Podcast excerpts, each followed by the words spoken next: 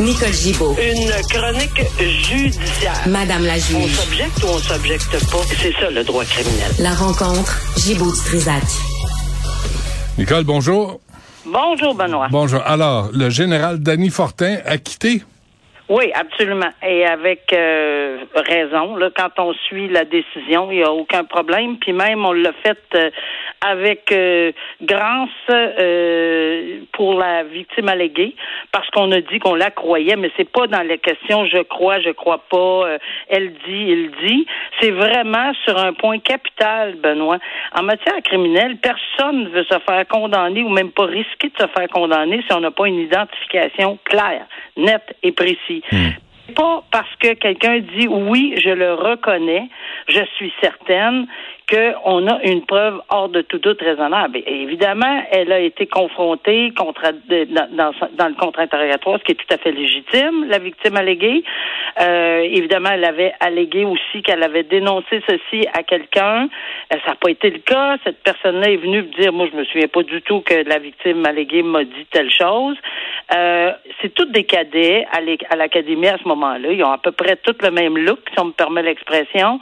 Euh, les cheveux courts à l'époque, puis tout ça, puis euh, bon, euh, la même stature. Il fait noir. Il y a presque pas d'éclairage, mais on a eu, euh, on a mis quand même toute l'empathie sur cette victime-là alléguée en disant c'est pas parce qu'on vous croit pas. Moi, je pense au contraire, comme juge, je pense qu'il y a eu une agression. Puis le stress de votre agression, plus la lumière très tenue, très faible, des circonstances très particulières, euh, ça se peut qu'il y ait eu une erreur. Puis ça, l'erreur sur l'identification, personne ne veut passer à travers de ceci.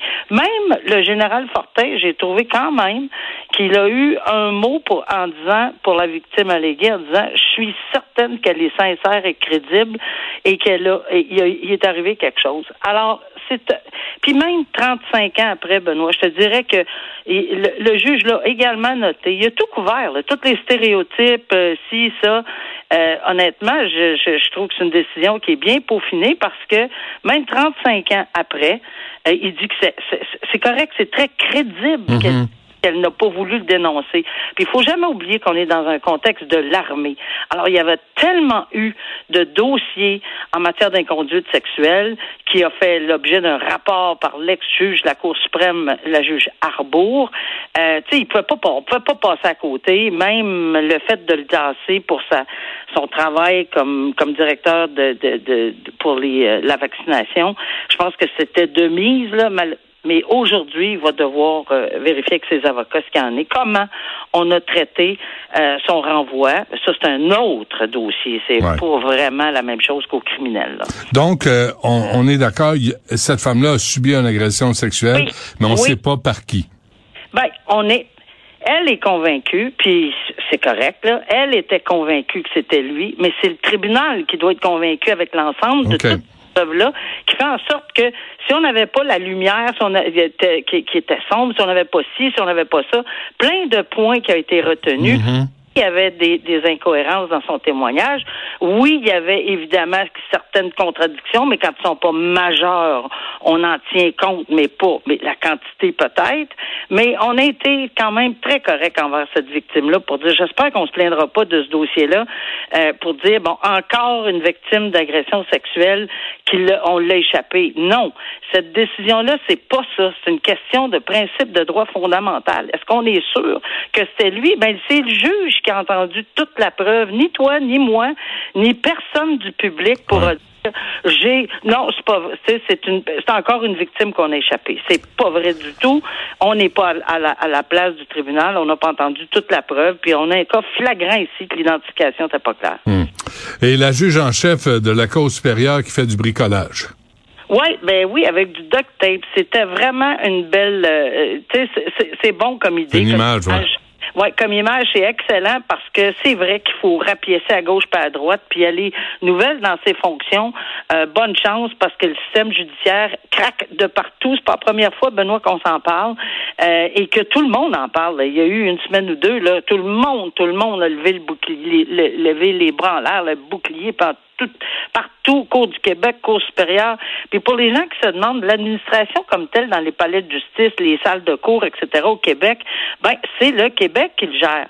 Alors, même si c'est des, des, des, juges de nomination fédérale, parce que oui, ils sont de nomination fédérale, ben, ils siègent quand même dans des palais de justice au Québec avec euh, des lieux, des, des, des, des, des, des, assistantes ou des assistants, euh, des, secrétaires, etc. Donc, c'est géré par le Québec. Puis les fonds, il n'y en a pas. On le sait, elle n'a pas voulu nécessairement mettre le blâme là, euh, sur, sur le, Québec comme tel, mais elle sonne l'alarme fort en disant écoutez, on va l'échapper. Là, on est rendu là. Ça, non seulement ça craque, ça craque de partout, mais ça va déchirer complètement. Puis ce qui est désolant, c'est que oui, on peut en perdre. Puis c'est pas juste des dossiers criminels. On pense toujours que le dossier criminel, ça c'est bien grave avec l'arrêt de Jordan. Oui, ça l'est.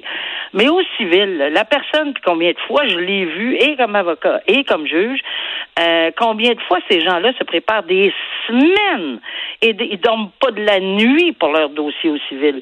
C'est extrêmement énervant d'aller se présenter pour savoir si l'enjeu euh, qu'on prétend ou on a raison, mhm. même civil, euh, on va avoir raison, on dort pas, on, est anxieux, etc. Puis c'est tout à fait normal. Puis là, on arrive le matin, il n'y a pas de greffier, il n'y a pas de salle, il n'y a pas de juge, il n'y a pas de ci, il n'y a pas de ah, ça. La ballonne qui vient de pouf, pouf, pouf éclater, puis c'est dur psychologiquement. Alors, elle le soulève avec raison. Euh, oui, au criminel, c'est sûr qu'il va y avoir des répercussions avec Jordan si jamais ça craque comme on le dit, mais ça craque comme on le dit. Alors, c'est très désolant, puis à date, là, il n'y a pas grand monde qui lève le bras pour dire non, non, ça va bien, tout va bien, inquiétez-vous pas.